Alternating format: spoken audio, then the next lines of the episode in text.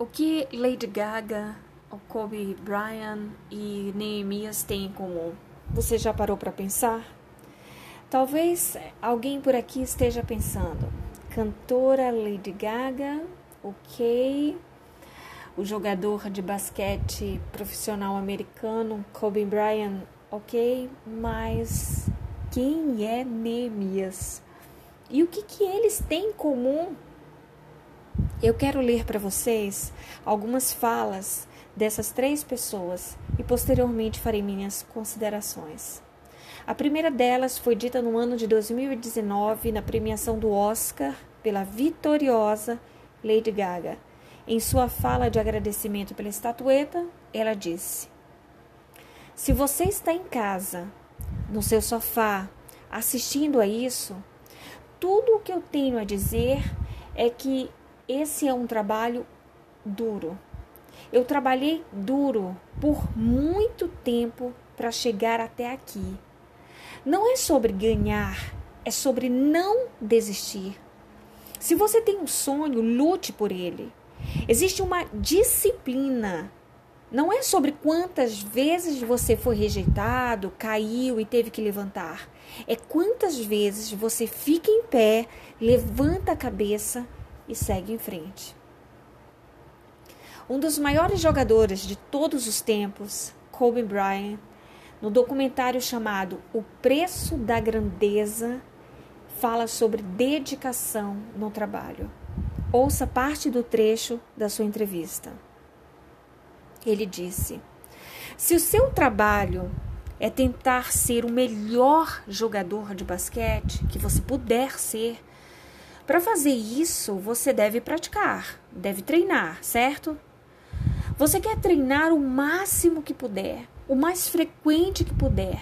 Então, se você levantar às 10 da manhã e treinar por duas horas, de meio-dia às duas, você tem que deixar o seu corpo recuperar. Então, você come, se recupera, então volta e começa a treinar novamente às 6.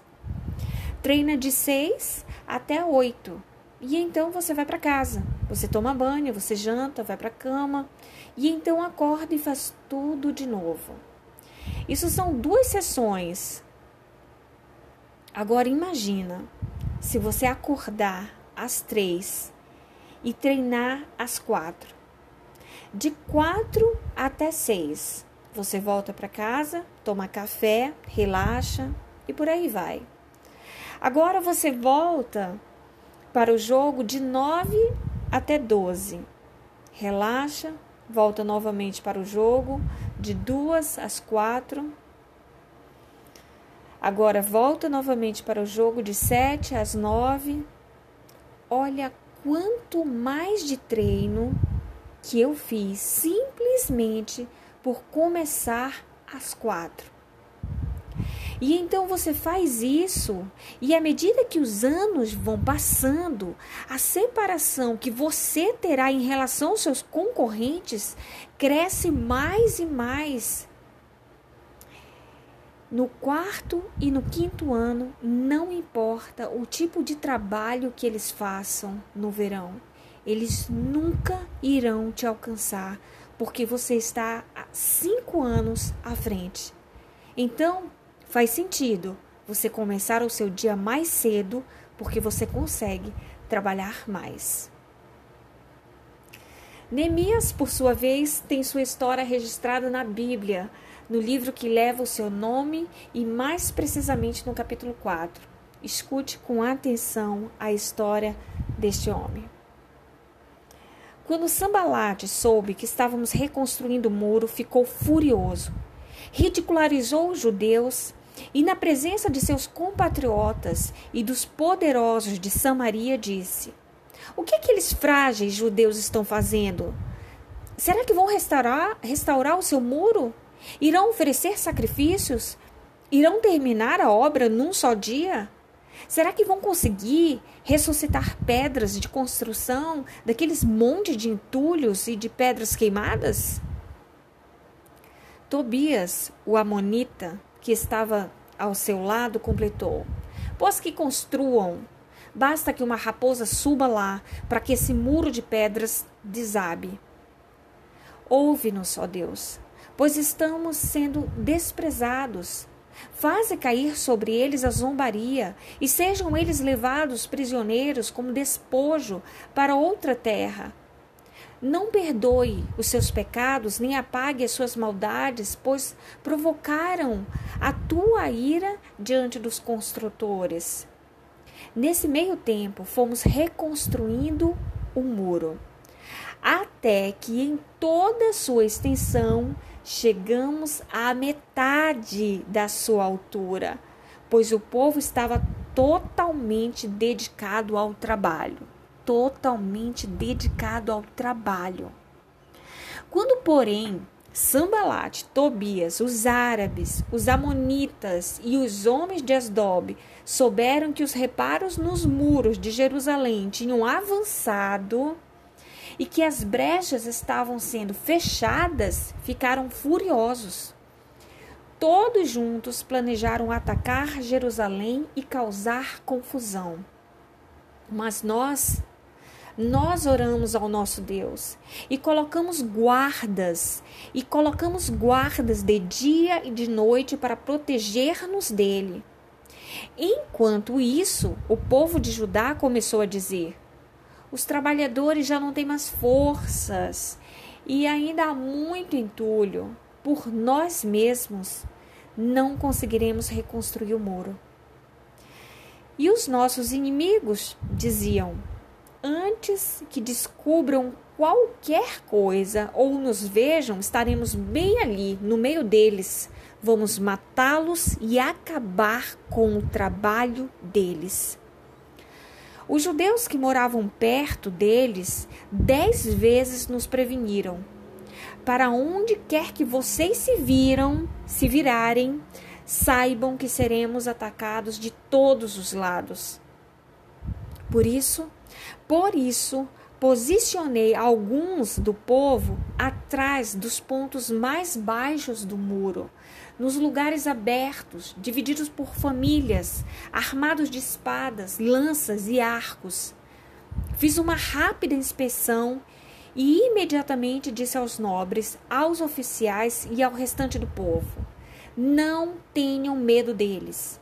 Lembre-se de que o Senhor é grande e temível e lutem por seus irmãos, por seus filhos e por suas filhas, por suas mulheres e por suas casas. Quando os nossos inimigos descobriram que sabíamos de tudo e que Deus tinha frustrado a sua frustrado a sua trama, todos fomos voltados para o muro, cada um para o seu trabalho. Todos nós voltamos para o muro cada um para o seu trabalho. Daquele dia em diante, enquanto a metade dos meus homens fazia o trabalho, a outra metade permanecia armada de lanças, escudos, arcos e couraças. Os oficiais davam apoio a todo o povo de Judá que estava construindo o muro. Aqueles que transportavam material faziam um trabalho com uma mão e com a outra seguravam uma arma.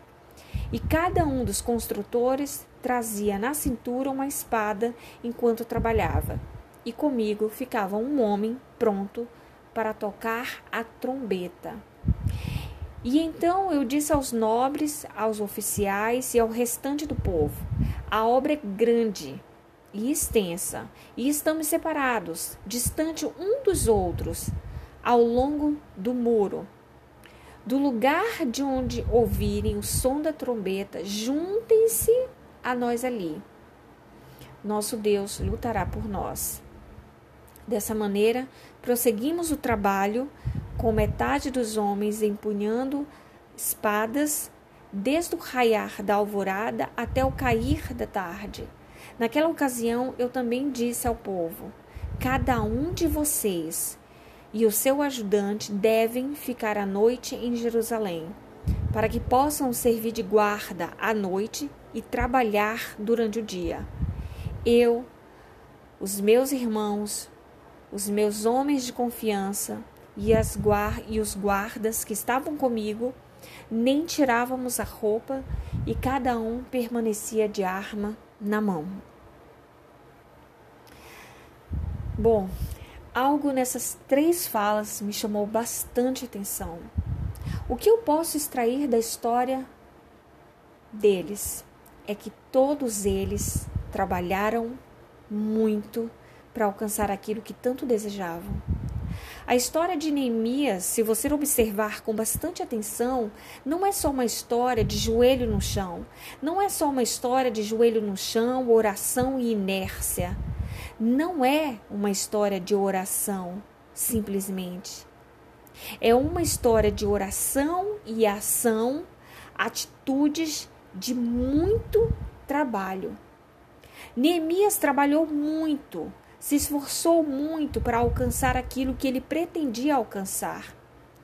E ele tinha muitos obstáculos, assim como eu acredito que na vida de Lady Gaga e Kobe Bryant também. Muitos obstáculos se levantar, levantaram contrários aos sonhos dele. Importante destacar que Neemias teve grandes obstáculos, dentre eles ameaças de morte, porque, vamos lembrar, Sambalate, Tobias, os árabes, os amonitas planejavam matá-lo e ainda dissipar o povo. Então, não estamos falando de qualquer empecilho, mas de uma adversidade que deixaria muitos aterrorizados, acovardados, acorrentados no medo. E o pavor os impediriam de avançar.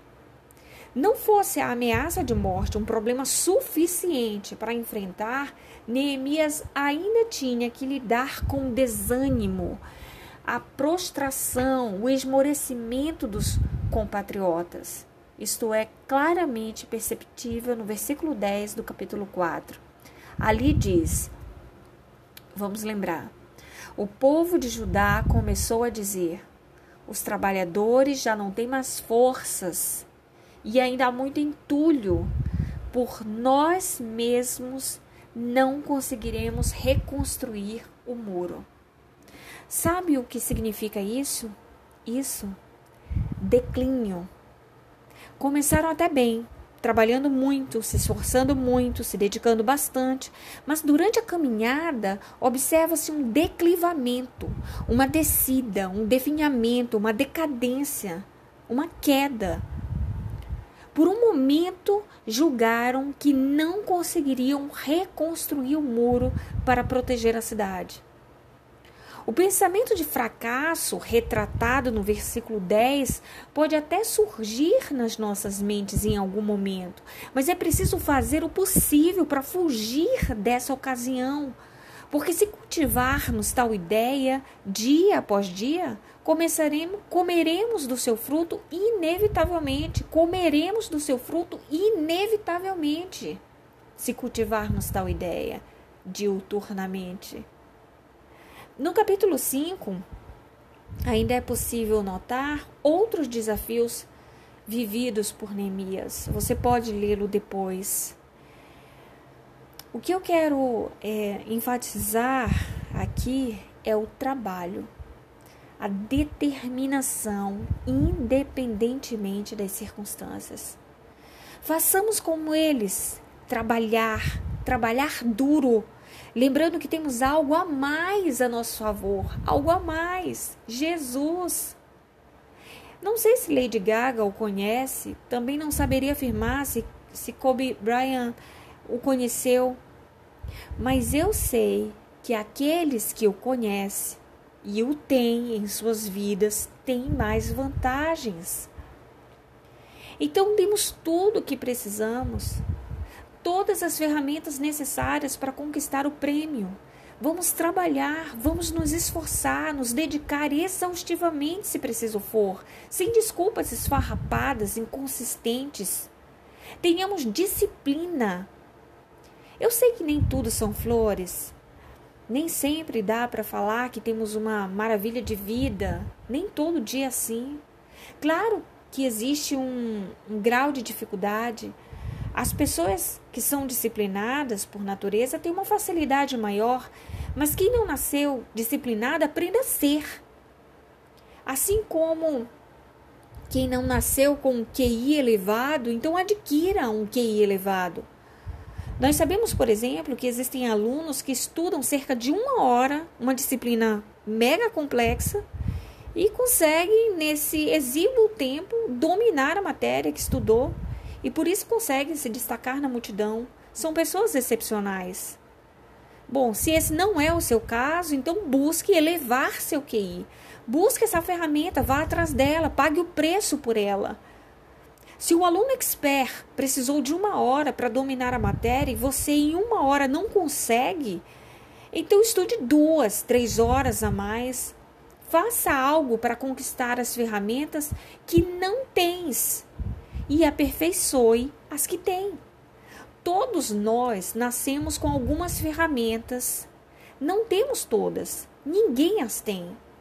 Ao longo da vida, vamos adquirindo outras necessárias para o cumprimento de uma missão e o Senhor vai abençoando o nosso esforço. Alguém poderia, de repente, estar pensando: ah, mas dá, tão, dá muito trabalho. Claro que dá, óbvio que dá. Mas não temos como fugir disso. Ou pagamos o preço, ou então formaremos filas com um grande número de pessoas que, que não se esforçam, que não querem pagar o preço. Você escolhe. Eu quero é, finalizar a minha fala com um fato real que aconteceu recentemente e que eu pude presenciar. Um professor, delegado federal, entrou na sala e concedeu um tempo de 20 minutos para que os alunos resolvessem algumas questões. Passado esse tempo, é, esse prazo, ele perguntou, ele leu a primeira questão e perguntou para os alunos qual seria a alternativa correta. E aí os alunos responderam né, algumas alternativas, e dentre eles uma aluna, é, aparentemente uns 47 anos, ela falou qual seria a alternativa correta na opinião dela, no entendimento dela. E, e o professor disse, é, ok, né? Mas aí ela imediatamente interrompeu o professor e falou assim: Olha, eu não tenho certeza que essa é a resposta correta porque eu não estudei. E o professor volta o olhar para ela, para essa moça, e diz: Então, ok, estude. Né? E ele voltou para a questão. É, leu a segunda questão e mais uma vez perguntou qual seria a alternativa correta. Os alunos novamente falaram e ela mais uma vez se pronunciou dizendo qual seria a alternativa correta. E mais uma vez ela disse que achava que era a alternativa tal, sem ter certeza, porque também não tinha estudado aquela disciplina. E mais uma vez o professor falou: então estude, né? estude. E foi nesse momento em que ela em, alto, em alta voz, né, em bom tom, disse: Professor, eu não tenho tempo para estudar, eu passo o dia inteiro é, na rua trabalhando, eu trabalho o dia inteiro. É, e, e ainda à noite ainda tenho que vir para cá. Então, eu, eu só tenho realmente esse momento, eu não tenho tempo para estudar em casa, chega quase meia-noite. E, e ele, muito educado, mais uma vez falou para ela: estude, arranje tempo para você estudar. Né? E ele não quis prolongar-se mais, né? Mas ela o interrompeu e contou essa história mais uma vez e mais uma vez, até que o professor não aguentou mais. A turma toda estava impaciente com as, as interrupções dela e o professor perdeu a paciência, né? E falou assim: Olha, o que, que você quer, né? O que, que você está querendo de mim? Que eu tenha compaixão, né? Que eu tenha é, pena? Eu não tenho pena, eu não tenho compaixão de vocês, dos alunos. E, e muito menos a prova que vocês farão terão, porque ele estava falando sobre provas de concurso público, né? Então ele diz: muito menos a prova do concurso público terá pena de vocês. Muito menos ela terá compaixão e ficará pensando se você teve um bom dia ou não teve, se você acordou naquele dia da prova com dor de barriga, se você está disposta ou indisposta, se você brigou com alguém da família, é, se você tem algum problema financeiro, familiar, enfim, não interessa. A prova não quer saber, ela quer escolher os melhores e só passa na prova os melhores. Né? E, então, quem quer passar precisa estudar. Quem quer passar precisa se dedicar. Se você chega, passa o dia inteiro na rua e chega em casa à noite, então estude de madrugada, mas estude, porque a decorrência lógica de quem não estuda é não passar. Se esforce. O professor falou isso. Eu achei muito interessante a fala dele e a fala dele corrobora com tudo isso que eu falei para vocês sobre trabalhar, trabalho árduo. Não se consegue um prêmio fácil. Não se consegue um prêmio que é, que é desejado por muitos é, com uma postura relaxada, relapsa. De forma nenhuma. É necessário trabalho e trabalho árduo.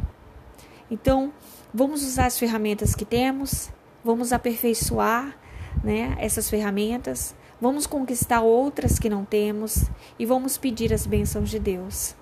E eu creio que Ele abençoa. Amém? A paz.